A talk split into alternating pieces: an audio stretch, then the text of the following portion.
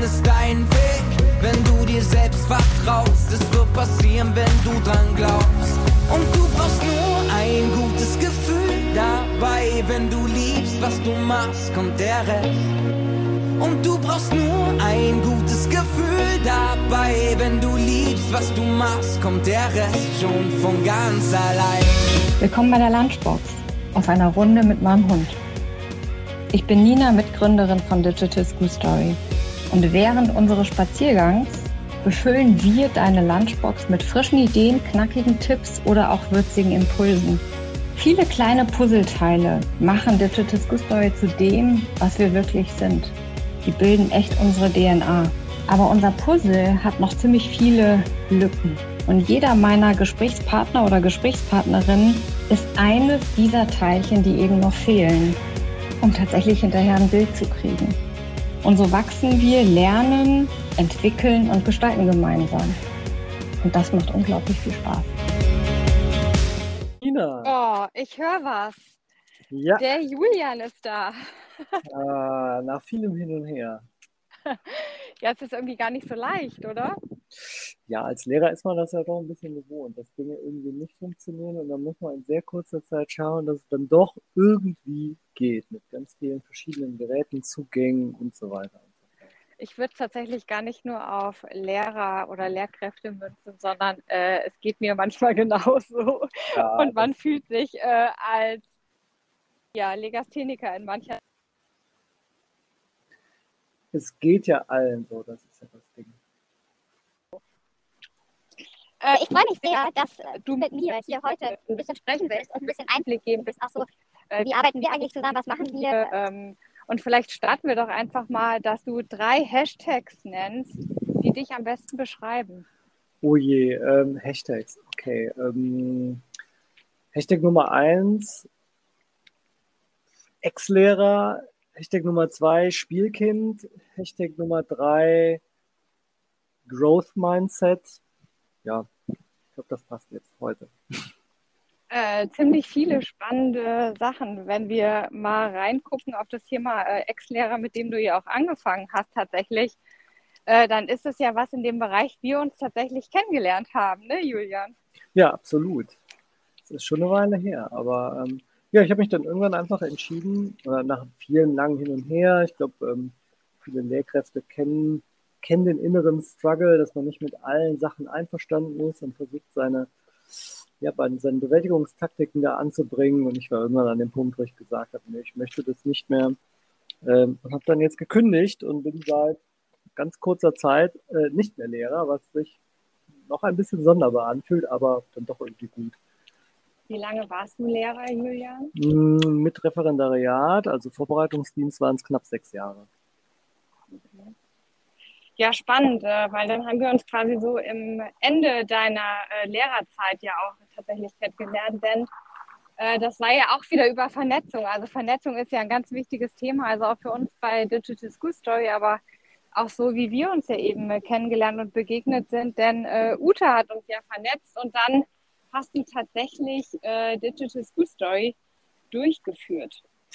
Ja, war tatsächlich ein spannender Zufall. Es war ja gar nicht geplant wie die meisten Dinge im Leben. Ne? Die passieren dann einfach und äh, genau. Und ähm, ja, besagte Uta, die geschätzte Kollegin, die hat mich auch immer auf ähm, als Spielkind auf den ähm, Trichter gebracht, viel mit Agilität in der Bildung zu machen.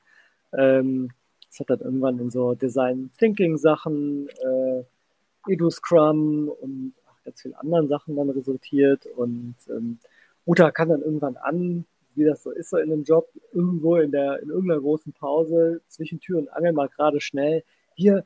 Äh, ich wollte so ein Projekt durchführen. Ich habe, das passt aber gerade mit meinen Klassen einfach hinten und vorne nicht. Würdest du das übernehmen? Ja, kein Problem. Und dann war das Projekt halt Digital School Story und so ist es dann irgendwie passiert genau, so ist es passiert, dass ja. wir äh, ja bis heute intensiv äh, zusammenarbeiten. Vielleicht können wir da auch mal einsteigen, wie äh, du als Lehrer ähm, ja tatsächlich Digital School Story auch so wahrgenommen und erlebt hast. Was ist so der Unterschied auch zu so einem alltäglichen Unterricht bei so einem Projekt, wenn man das durchführt? Ja, ich glaube, also da muss ich jetzt direkt mal, ähm, oh, direkt mal das fast ganz weit aufmachen, weil ich glaube, so richtig, ach. richtig klassischen, ach, klassischen Unterricht gibt es ja gar nicht. Jede, jede Lehrperson, jede Lehrkraft hat ja allein schon von ihrer fachlichen Ausrichtung einen ganz anderen Schwerpunkt. Und dann kommen natürlich ganz viele persönliche Sachen rein, Vorlieben, wie man als Charakter auch lehrt und Unterricht gestaltet, aber auch äh, ja, Erfahrungsaspekte, da sind total viele unterschiedliche Sachen mit dabei. Aber ja, wenn wir, also um es zu definieren, klassischer Unterricht, ähm, so wie das Schule häufig macht, mit einer Mischung aus, ja, so einer ähm, Frontalgeschichte oder zumindest Vermittlungsaspekten, dass man sagt, ich gebe, gebe Wissen weiter und Schüler werden das in irgendeiner Form dann weiter verarbeiten, die Impulse. Also ob das jetzt Arbeitsblätter sind oder äh, irgendwelche anderen Aufgaben, aber letztlich sprechen wir bei klassischem Unterricht ja immer von so einem Push-System. Also die Lehrkraft schiebt da immer relativ kleinschrittig oft Aufgaben, Impulse rein und äh, Schüler müssen dann irgendwas draus machen. Und Digital School Story ist ähm, ja da ein bisschen offener, also eher projektbasiert, ähnlich wie das Design Thinking, was ich eben angesprochen habe, was auch so eine so ein agiler Prozess ist, ich will gar nicht sagen Projektmethode, aber eine Möglichkeit, sich Sachen zu nähern. Und Digital School Story macht es im Gegensatz zu Design Thinking nicht so allgemein, dass man das irgendwie auf alles ansetzen kann, was auch manchmal ein bisschen schwierig ist. Ne? Alles ist nichts, sondern Digital School Story ist da sehr konkret auf Video, Content Creation und ähm, ja, die Eindampfung von komplexen Sachverhalten in sehr kurze Wissens äh, Chunks nenne ich das jetzt einfach mal, Häppchen.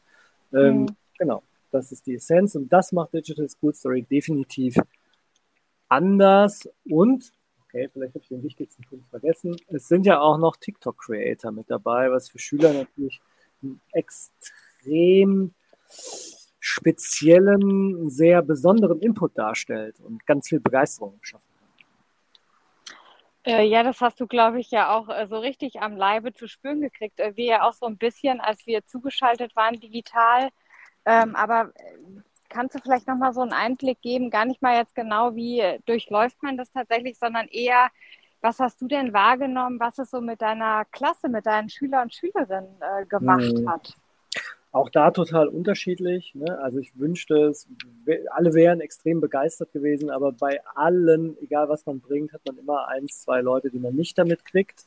Das vorweg. Aber der Rest war, ähm, also die, die sich darauf eingelassen haben, das waren die meisten, ähm, die haben einen Drive entwickelt, der sonst nicht so leicht entsteht im Unterricht in Schule. Sonst nehme ich meine Schüler immer eher so ein bisschen träge, vielleicht auch schulmüde war, weil irgendwie ist das alles der, der gleiche Kram immer irgendwie. Äh, und wenn dann aber so eine Nummer mit, mit, mit so einem Medium kommt, was sehr nah an der Schülerrealität ist und dann auch noch mit einem Celebrity für die, dann, dann gehen die da durch die Decke und also ich habe da Teams, die haben mir Teile von sich gezeigt, Potenziale, die ich vorher nicht wahrgenommen habe. Das war es war total spannend zu sehen, wie die sich da entfaltet haben und ähm, ja, weiß ich nicht, auf das Projekt einfach aufgesprungen sind und den, ja, da diese Dynamik hat die einfach mitgerissen. Das war schön. Mhm. Also das finde ich ganz äh, was Tolles, was du sagst mit dem Thema Potenzial entfalten. Ne? Also das, darum geht es ja letztlich. Ne? Wie entdecken wir einmal vielleicht uns selbst, wie entdecken wir uns aber auch äh, im Team um tatsächlich damit äh, vielleicht auch Stärken von uns mit kennenzulernen. Das ist ja bisher auch was, auf das nicht so richtig Wert gelegt wird in der Schule, aber was uns prinzipiell ähm, auch, glaube ich, nicht so in der Wiege, äh, wie in die Wiege gelegt wird, dass wir so per se sofort wissen, welche Stärken haben wir eigentlich. Julian, wie nimmst du das wahr? Warum, warum passiert das so, dass wir irgendwie so wenig den Fokus auf uns selbst haben, sondern eher um alle anderen drumherum und uns es ja sehr leicht fällt, jemand anderem zu sagen, welche Stärken er hat. Hm, ja, ich glaube, da ist viel emotionale Distanz dabei und oft, vor allem jungen Menschen, aber auch den Erwachsenen, finde ich, oder habe ich mal den Eindruck, fällt das schwer, sich selbst zu lesen, weil man, weil man sehr viele Eindrücke bekommt von seinem Selbst. Ganz viele Emotionen, die gleichzeitig passieren, manchmal auch gegen grundsätzlich sind und wir stecken auch in uns drin, also sehr schwer uns dann äh, wirklich gezielt zu beobachten. Wenn wir aber jemand anders beobachten, dann nehmen wir nur einen relativ kleinen Teil wahr, schon gar nicht die ganze Innenwelt der Person, sondern nur, wie die sich verhält und dann, äh, oder was die macht und dann, ähm, dann sehen wir viel, also diese Dinge zumindest klarer und können da sehr klar sagen, hör mal, das, was du da gemacht hast, das fand ich total gut, das, ähm, das kannst du gut.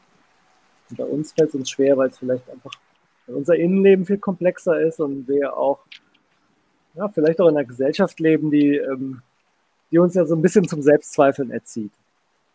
Mhm. Jetzt bist du ja tatsächlich dann äh, auch nach einigen Gesprächen, die wir beide auch geführt haben, tatsächlich äh, ins Team zu Digital School Story gekommen. Äh, wirklich ja auch in deiner Rolle als Lehrkraft, mhm. ähm, wo du ja auch drin warst. Ähm, wir, es war ja am Anfang noch gar nicht so richtig klar, auch dass du wirklich tatsächlich die Schule äh, verlassen und wenn du jetzt so auch als Lehrkraft so ähm, eine andere ja, ich sag mal, eine andere Dynamik wahrnimmst über eine ganz andere Organisation. Also das, was wir sind äh, als Startup, wie äh, erlebst du das so? Auch äh, ist es bereichernd für dich gewesen, auch als Lehrkraft tatsächlich, äh, trotz des vollen Pensums, was Lehrer ja auch äh, eben haben, sowas mitzuerleben? Ja, absolut tatsächlich. Ich war am Anfang ein bisschen skeptisch, muss ich ganz ehrlich sagen, ähm, weil, ne, was du ansprichst, der, der Workload ist generell recht hoch in dem Job und dann nochmal irgendwie so zwei Stündchen die Woche extra irgendwo rein investieren. Das fühlt sich erstmal nicht gut an. Aber tatsächlich hat es dann an vielen Stellen doch mehr gegeben, als ich erwartet habe, weil gerade das, ja, die andere Form des Arbeitens, aus seine eigenen Stärken dann in so einem anderen System, nenne ich das jetzt einfach mal auszuspielen, das, und dann das Feedback zu bekommen, dass äh, dann auch gut ist, das fühlt sich natürlich total toll an, dass man da einfach ähm, ja auch die Wertschätzung bekommt, die vielleicht in unserem Job an tendenziell eher weniger Stellen Platz findet und dann natürlich auch noch die Impulse, also inhaltliche Sachen. Man hat die Chance, mit Leuten zusammenzuarbeiten, denen man sonst nie zusammenkommt. Vielleicht mal auf einer Party bei einem Getränk, okay, aber dann redet man ja eigentlich nicht so viel über Arbeit. Aber dieses Zusammenarbeiten, das inspiriert halt. Und wenn ich da äh, als Lehrkraft, die, die auch eigentlich nur mit Lehrkräften zu tun hat, den ganzen Tag und Schülern und in ihrer eigenen Bubble so hängt, mal rauskommt und mit Projektmanagern, Personalern, Designern, allen möglichen verschiedenen Menschen zusammenarbeitet. Also klar, dass da Inspiration definitiv eine ganz große Nummer ist. Und das sind ja auch Sachen, die kann man dann A, in seinen Schulalltag ein bisschen übernehmen, aber zieht auch selber persönlich dafür Zufriedenheit raus. Das ist schön. Mhm. Also ich kann auch mit, äh, ohne äh, rot zu werden, tatsächlich sagen, dass ich eine Menge von dir gelernt habe.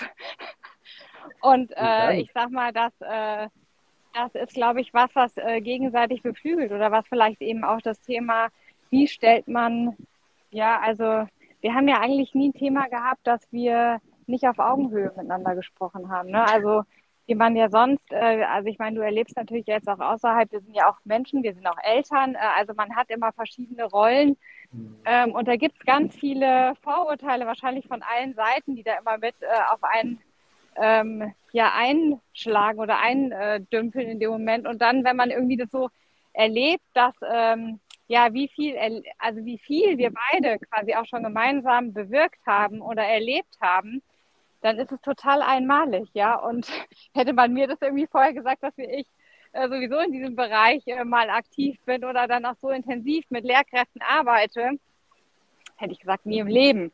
Als hätte ich mir nie vorstellen können, ja. Und ich glaube, das ist auch was, was für beide Seiten sehr beflügelnd sein kann, gerade um solche Beziehungen tatsächlich auch im Kern aufzubrechen, ne? weil das braucht ja. Also wir müssen, glaube ich, äh, überall unsere ja, Vorurteile, die wir so mit uns rumschleppen, die müssen wir einfach mal lernen abzulegen, so ein Stück weit.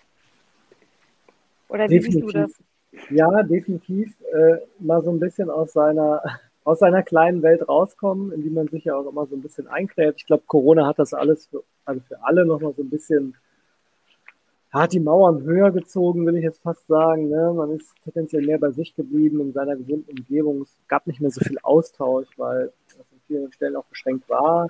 Und ähm, dann sind solche Sachen natürlich total toll, da mal so ein bisschen ja, rauszukommen aus der ganzen Geschichte, inhaltlich, aber auch persönlich und, und ja, was du angesprochen hast, ne, diese Selbstwirksamkeit da mal zu spüren, zu sagen, ey, ich habe da jetzt eine kleine Aufgabe, die mache ich und das müssen wir ganz ehrlich sein, wenn man also zwei Stunden die Woche sich da engagiert in so einem Projekt, das ist jetzt nicht gigantisch viel, aber das Feedback war bis jetzt immer gut. Es war immer so ein Feel-Good-Arbeiten. Hat sich dann fast gar nicht wie Arbeit angefühlt, wenn man dann, also ich habe zum Beispiel am Anfang ähm, viele Lehrkräfte betreut, äh, die das Projekt dann durchgeführt haben. Dann ging es dann mehr um so Beratungssachen. Und auf dem Dreh einfach mal so eigene Stärken auch ähm, kennenzulernen, das war ja klasse, ne? zu sagen, oh wow, ich bin gut in Beratung. Was wir halt als Lehrkraft immer mehr oder weniger zwischen Tür und Angel den ganzen Tag machen, weil wir 25 oder mehr Schüler da sitzen haben, ähm, die auch immer viele Anliegen haben, ähm, dann merke ich vielleicht mal in einem ganz anderen Kontext, ich kann das übertragen. Also ich bin, ich bin professional in irgendwas. Und das ist eine schöne Selbsterkenntnis. Die war es definitiv wert. Äh, ja, das bist du ja, weil wenn du jetzt mal äh, allein mal erzählst, so in welche Themen du mittlerweile bei uns auch tief drin steckst, dass du eigentlich ja schon sagen musst, äh, ich muss mal schauen, äh, wo ich meinen Fokus tatsächlich auch drauf lege. Ne? Also du bist ja schon äh, sehr, sehr wichtig auch für Digital Food Story geworden. Äh, das, das, fühlt sich natürlich total toll an zu hören, aber ja klar, da muss man seine Ressourcen irgendwo ähm, tatsächlich limitieren. Und das ist ja das Schöne, wenn man so viele schöne Sachen zur Auswahl hat. Also vielleicht für diejenigen, die da mal zuhören und Interesse dran haben. Ich mache, ich habe immer ähm, das Onboarding gemacht für Digital School Story, also quasi Lehrer beraten, das durchführen, ähm, zwei, drei Tipps an ein paar Stellen gegeben, Infoabende durchgeführt, also solche Beratungssachen eher.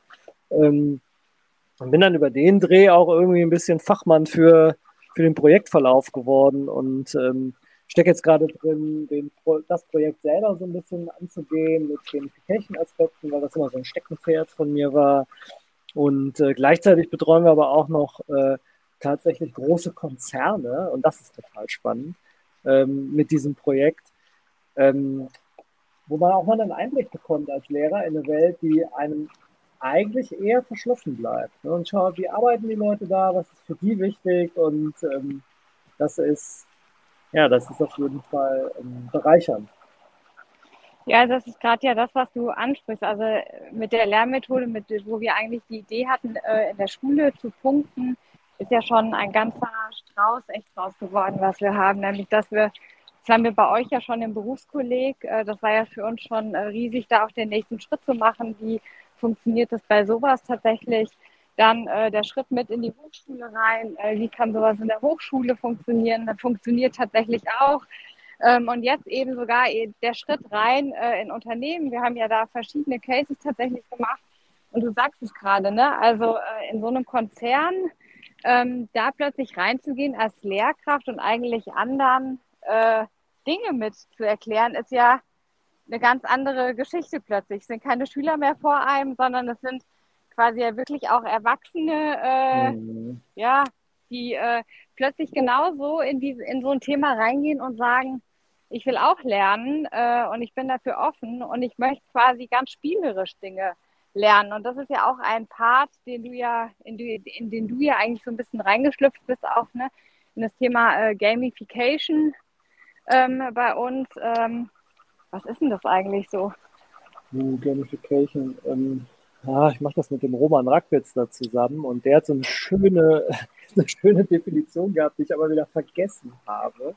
Also ich kenne das, die klassische Definition ist, ähm, Spielelemente zu nehmen, also Elemente, die wir von allen möglichen Spielen kennen, äh, digitale Spiele, aber auch Brettspiele oder Kartenspiele und ähm, die in den Nicht-Spiel-Kontext zu bringen. Ähm, das kennt jeder ähm, der einkaufen geht und gefragt wird, ob er Treuepunkte sammelt oder sie. Ja, sammeln sie auch Treuepunkte? Das ist eigentlich schon Gamification. Da werden Punkte gesammelt, das ist also ein Spielelement und ähm, wir erleben ein besonders äh, ein besonderes Gefühl, wenn wir diese Punkte bekommen, weil unser Gehirn einfach dann Dopamin ausschüttet. Hey, wir haben Punkte, wir haben etwas bekommen. Das heißt, es gibt so psychologische Effekte oder neurobiologische Effekte dahinter, äh, hinter diese Systematiken. Das ist aber eher so ein bisschen die einfache Gamification mit Punkten.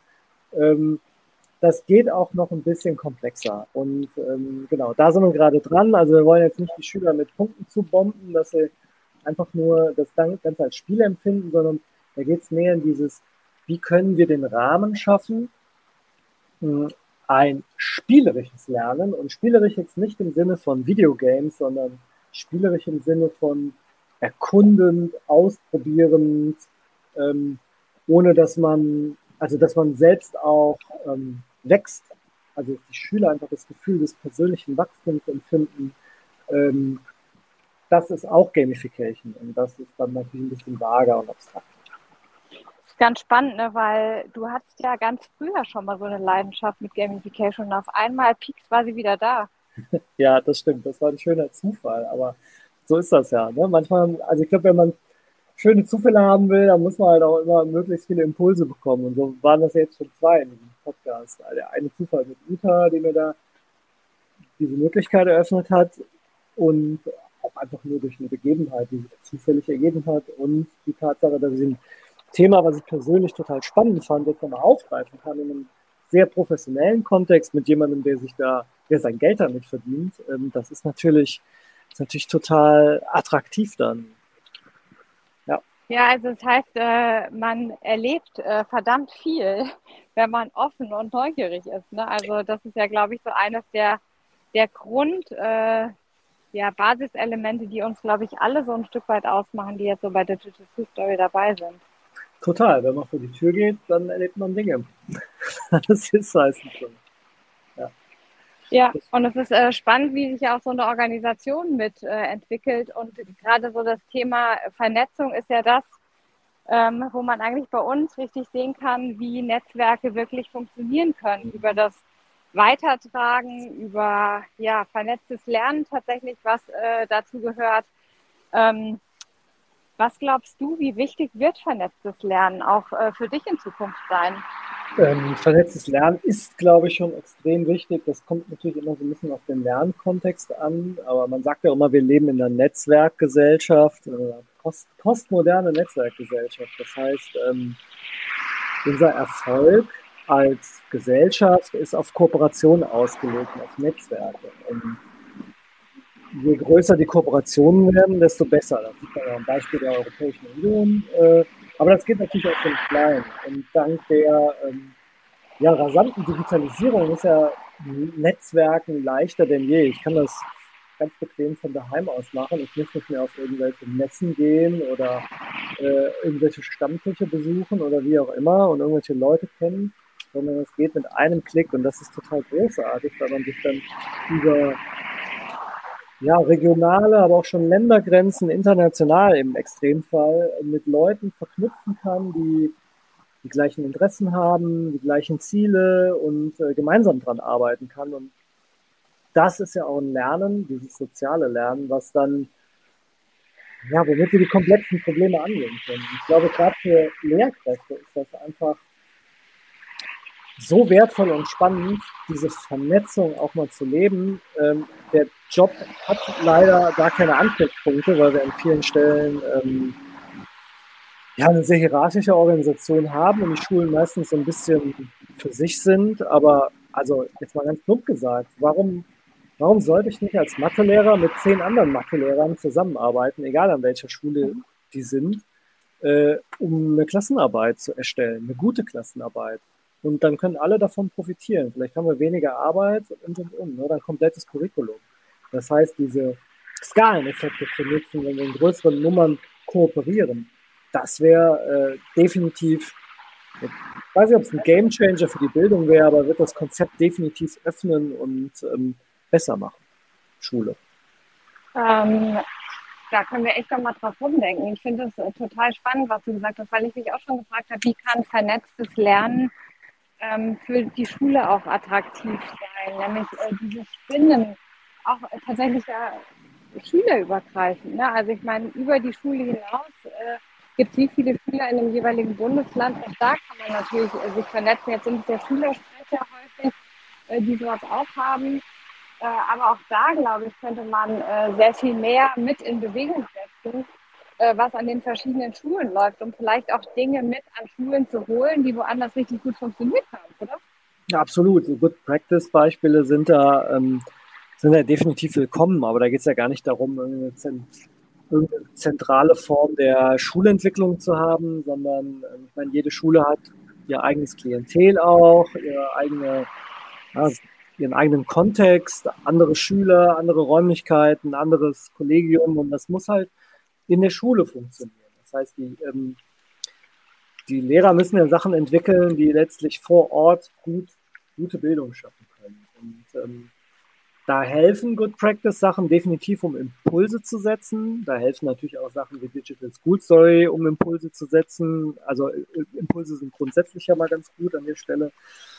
Ähm, aber Vernetzung an sich hat dann, glaube ich, eher das Nachhaltige, ne? dass man die Sachen begleitet, mhm. sich auch einen Ratschlag abholen kann an der Stelle. Ey, wir wollten das und das ausprobieren. Ihr habt das doch schon mal gemacht. Wie liefen das bei euch? Was lief nicht gut? Worauf müssen wir achten? Dass man sich da quasi schon zumindest eins von zwei blauen Augen spart, indem man ähm, andere einfach fragt, was sind denn da schon für Fehler gemacht worden und was lief richtig gut? Ja, ich finde, das ist ja auch was, was man quasi also ein bisschen erlebt, wenn man bei Barcamps ist. Ne? Also wo man ja quasi ein Thema hat und wo man dann auch da Erfahrungen tatsächlich teilen kann. Wie wichtig schätzt du sowas auch als Lernform für Lehrkräfte ein? Als Fortbildungsmethode mhm.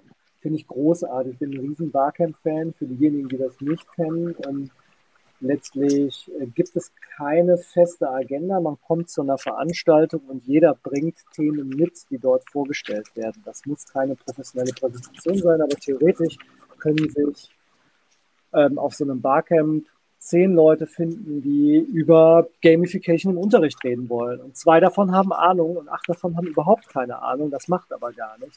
Und die nehmen sich eine Stunde Zeit. Jeder bringt mal mit, was er oder sie hat. Ähm, und dann gibt es eine spannende Diskussion. Die Dinge erwachsen aus dem Interesse. Das Schöne daran ist, dass nur die Leute zusammenkommen, die wirklich Interesse an der Thematik haben, die da wirklich beitragen wollen oder was mitnehmen wollen. Und wie oft habe ich, weiß nicht, wie das bei den Kolleginnen ist, auf, äh, bei uns heißt es pädagogische Tage, wo man zusammen was entwickelt. Ich glaube, ich habe noch nie einen pädagogischen Tag gehabt, wo wirklich alle an einem Strang gezogen haben und wo es gefluppt hat. Das war bei uns einfach nie so. Und diese Barcamps, da sind in einem Raum nur Leute, die alle an einem Strang ziehen. Und das macht einfach den Unterschied. Ja, so die, ähm, das Thema pädagogische Tage, das ist ja auch was, das quasi so vorgegeben ist. Ne? Also da, ich weiß gar nicht so richtig, wie die funktioniert. Vielleicht kannst du das nochmal ganz kurz so ein bisschen umreißen. Ähm, weil so eine freie Themenwahl gibt es da ja eigentlich so richtig gar nicht, oder? Ja, kommt immer, glaube ich, auf die Schule an. Ich kann auch nur von meiner sprechen. Ähm, also, wenn wir von der klassischen Schule ausgehen, als recht streng hierarchisch geprägtes System, dann wird das dann von, bei uns gibt es Bildungsgänge und Bildungsgangleitungen werden Themen im Zweifel reingegeben, vielleicht sogar von der Schulleitung, die dann ein konkretes Entwicklungsziel verfolgen möchte. Und was dann letztlich passiert ist, dann, dass da 15 Kolleginnen sitzen, die daheim den Stapel voller Korrekturen haben und sich dann mit einem Thema auseinandersetzen müssen, das, ähm, wo sie selber vielleicht gar nicht den Mehrwert sehen. Oder mhm. teilweise nicht den Mehrwert sehen. Oder, oder. Ne? Das heißt, das Commitment ist relativ gering an der Stelle und entsprechend sind die Ergebnisse. Ähm, oft. Was total schade ist, ähm, ja. Ähm, also bräuchte es da mehr individuelles Lernen dann auch? Also das, wovon wir eigentlich auch in Organisationen sprechen? Glaube, ähm, die Frage ist, wie die Organisation, also wie Schule, wie eine Schule sich führen möchte. Aber klassisch gesehen sind es halt so ordnungsorientierte äh, Command-and-Control-Strukturen. Das heißt, so von oben werden Befehle runtergegeben, so wie bei, der, wie bei der katholischen Kirche und bei der Bundeswehr. Funktioniert letztlich genauso.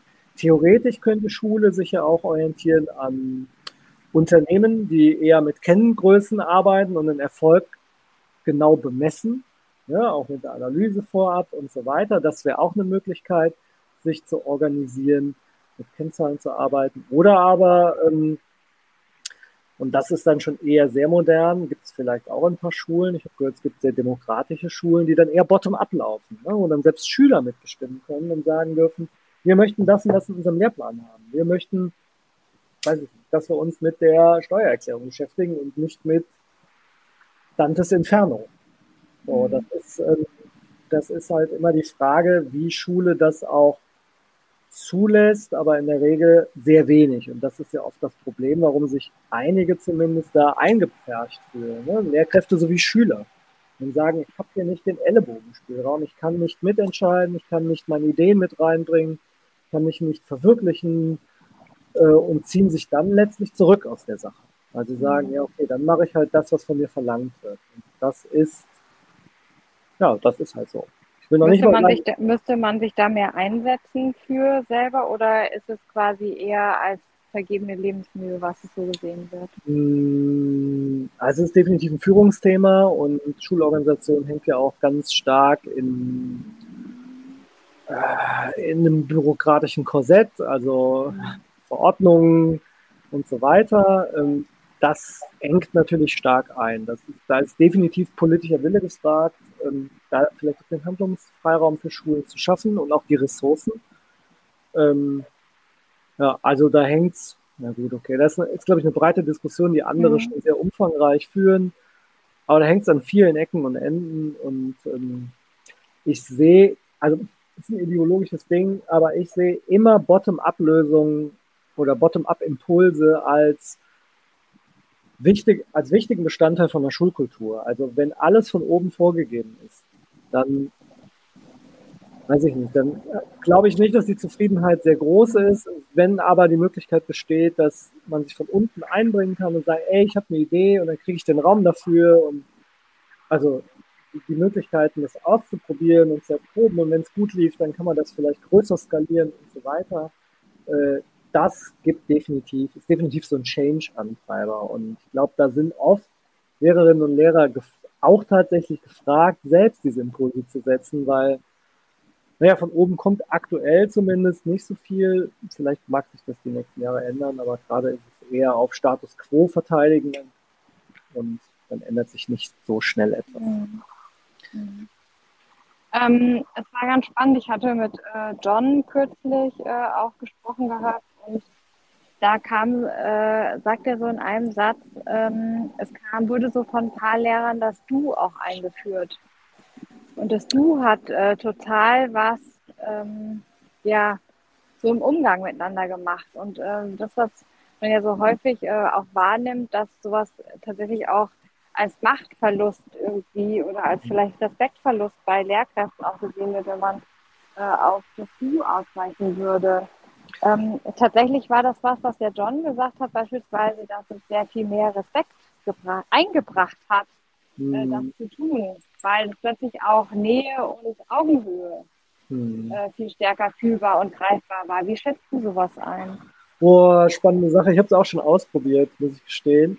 Und also, wie waren die Reaktionen? Also lass mich teilhaben oder lass uns teilhaben. Gemischt, gemischt. Also ähm, das Problem ist mehr, wenn man dann jetzt zehn bis, also das war jetzt in der Aus, also im Ausbildungsberuf, die waren also auch schon es waren jetzt keine 16-Jährigen mitten in der Pubertät, sondern die ähm, viele Abitur an der Stelle, ähm, machen einen, einen, guten Ausbildungsberuf an der Stelle mit hohen Anforderungen.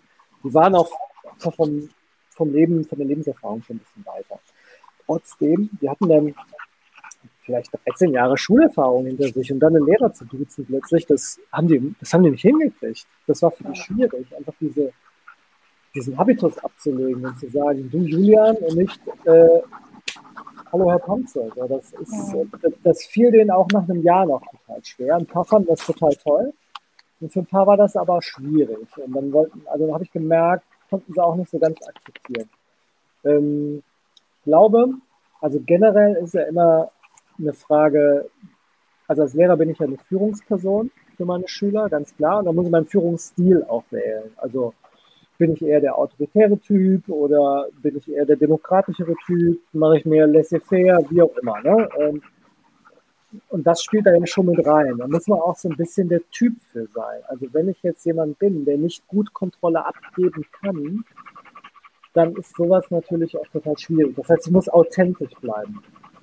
Nichtsdestotrotz ist so die Diskussion dahinter, dass ich so ein, oder zumindest die Ansage von der Lehrerbildung, und das, was mir da mal mitgegeben wurde, das Lehrerbild, das Rollenbild muss sich ändern, weg vom Wissensvermittler hin zum, zum Moderator, Lernbegleiter. Ne? Das unterstütze ich auch voll, so mit Blick auf die, ähm, auf so Future Skills, was wirklich wichtig ist und das Wissen zunehmend ja, weniger haltbar wird und damit quasi Wissen selbst in meinem Kopf abspeichert, auch weniger wichtig wird. Das heißt, meine Rolle als Lehrperson muss sich da ändern, aber das muss ich auch in einem geschützten Rahmen mal ausprobieren. Das mhm. ist nämlich total schwierig. Das geht nicht mit so einem Fingerschnipsen. Das ist tatsächlich, ich muss ein bisschen Werbung machen, Digital School Story, eine Möglichkeit. Äh, eine von vielen, aber eine Möglichkeit, mal ein Projekt zu machen, wo ich selber nicht Fachmann, Fachfrau bin, weil ich von TikTok-Videos überhaupt keine Ahnung habe. Zumindest haben die meisten Lehrer keine Ahnung von TikTok-Videos, mich eingeschlossen. Äh, ich benutze das immer noch. Erzähl mal, was hast du gedacht, wie ich zu dir damals gesagt habe, du musst ein Video aufnehmen? Also muss ich ganz ehrlich sagen, gar kein Thema, weil ich habe so Videoprojekte schon gemacht äh, und habe auch mit ganz vielen Handelsprodukten rumprobiert. Und ich bin da schon voll angekommen gewesen in diesem, ja, ich kann das nicht, das ist okay, dann lernen wir das halt gemeinsam. Aber da bin ich halt der Typ für und andere sind es vielleicht nicht. Und da muss man auch Respekt vorhaben und sagen, okay, dann ist dieser Schritt halt auch ein echt großer und für mich war der sehr klein. Also dafür äh, nehmen wir aber ja beispielsweise auch jemanden äh, mit ein bisschen an die Hand. Ne? Also wir reichen ja die Hand immer ähm, und haben eben auch die Videos gesammelt, die andere Lehrkräfte auch aufgenommen haben, um wirklich einfach mal so Beispiele zu zeigen und tatsächlich ähm, das, was wir ja auch sagen, ich meine, du bist ja ganz nah dran, wenn du äh, die Onboardings ja auch lange gemacht hast. Ähm, bitte Fehler einbauen. Also ja. es geht äh, nicht um das Thema Perfektionismus. Wie schaffen wir es tatsächlich 100 mhm. Prozent, äh, das, nachdem wir irgendwie immer streben, bemüht sind zu streben, manche heißt immer 120 Prozent, eigentlich ist es total irre, weil wir können ja nicht mehr als 100 Prozent. Ähm, aber trotzdem ist es immer so ein Maßstab, dass man irgendwie am besten alles fehlerfrei macht. Genau das fördert ja eigentlich, dass wir umdenken lernen.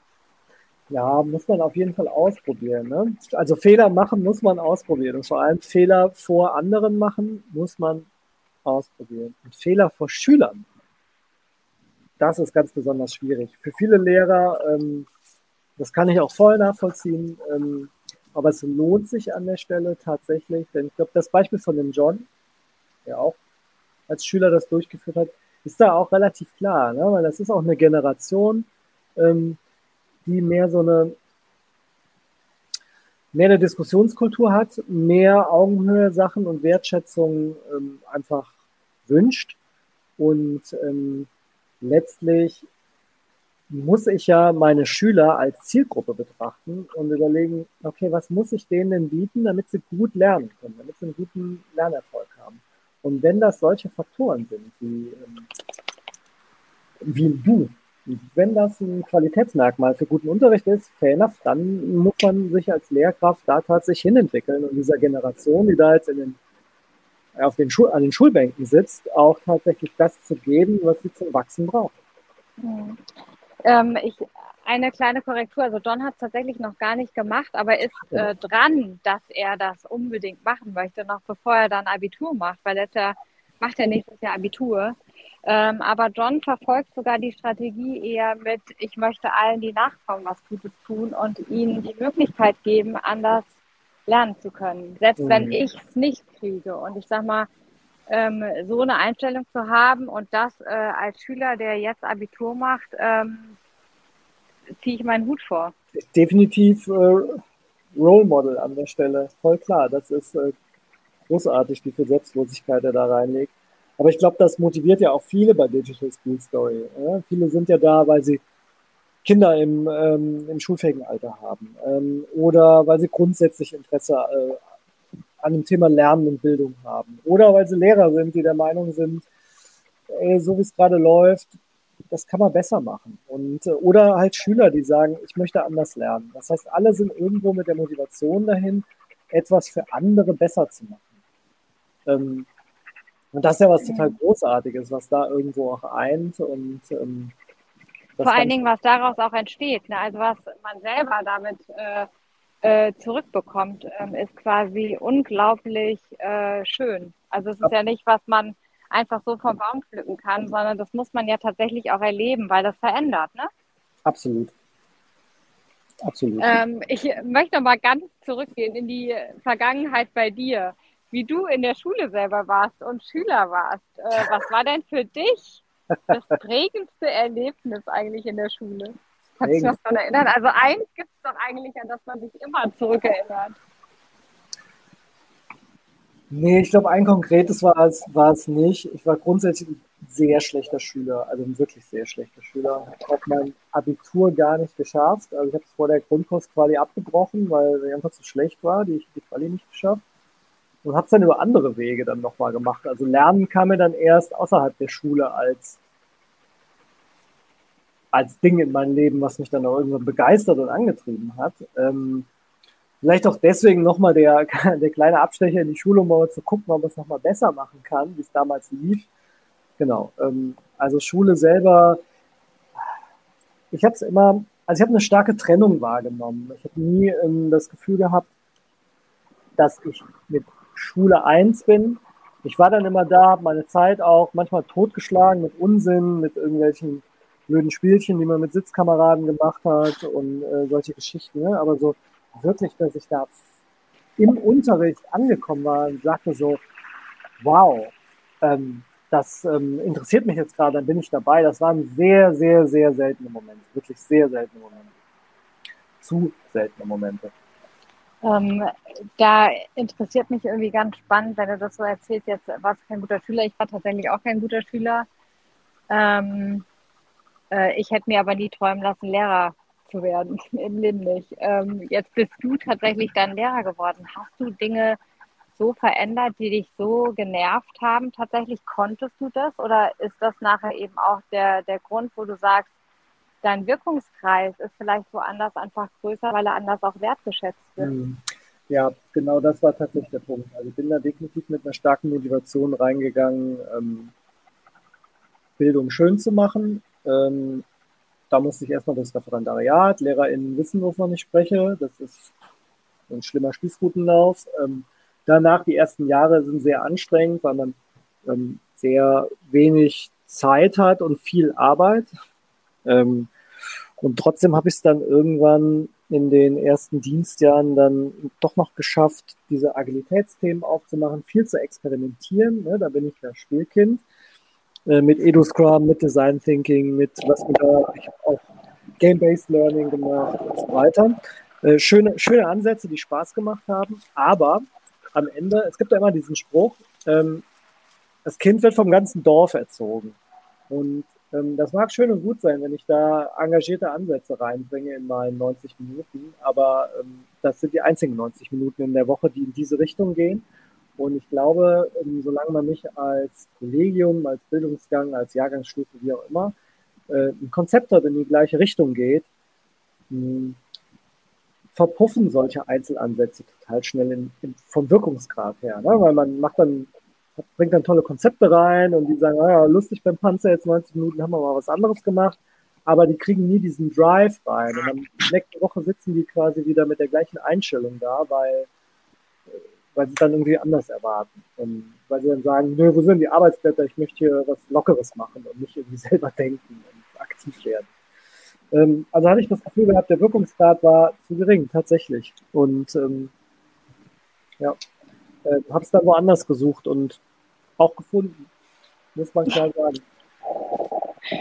Sehr schön. Äh, hoffen wir, dass du ihn auch nochmal äh, in eine andere Richtung findest, weil äh, du bist ja tatsächlich so vielseitig, wenn man auch gesehen hat, äh, in, in welchen Themen du bei Digital School Story tatsächlich drin steckst, ähm, dann ist es ja ganz äh, vielseitig. Und ähm, ja, das Neugierigsein, das hast du dir erhalten, das über den Tellerrand gucken und eben auch tatsächlich, glaube ich, das Menschen entwickeln, weil das ist ja auch das, was du letztlich mit äh, Lehrkräften machst, mit denen du sprichst oder auch äh, mit anderen Menschen, mit denen du sprichst bei uns, ähm, wenn es jetzt auch im Unternehmenskontext tatsächlich dann ist, nämlich Menschen eigentlich äh, sagen, dass sie die Stärke haben, wo sie eigentlich glauben, sie haben die Stärke nicht, ne?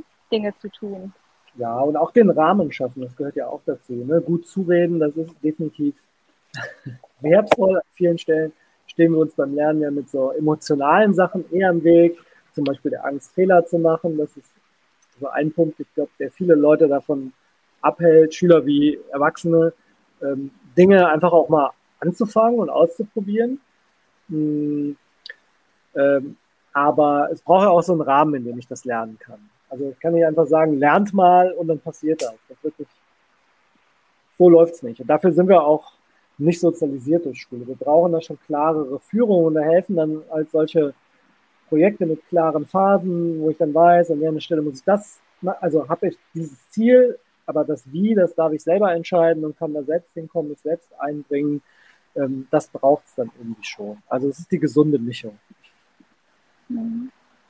Ähm, was wünschst du dir, äh, wenn du einen Wunsch frei hättest für die Zukunft? Wenn ich einen Wunsch frei hätte, so, so ein gute Fee-Wunsch. Mhm. Hm. Hm. Das ist extrem schwierig. Ich glaube, hm, ich glaube, da muss ich länger drüber nachdenken, aber ich würde tatsächlich gerne ich würde gerne lernen, Lernräume für alle Menschen zugänglich machen.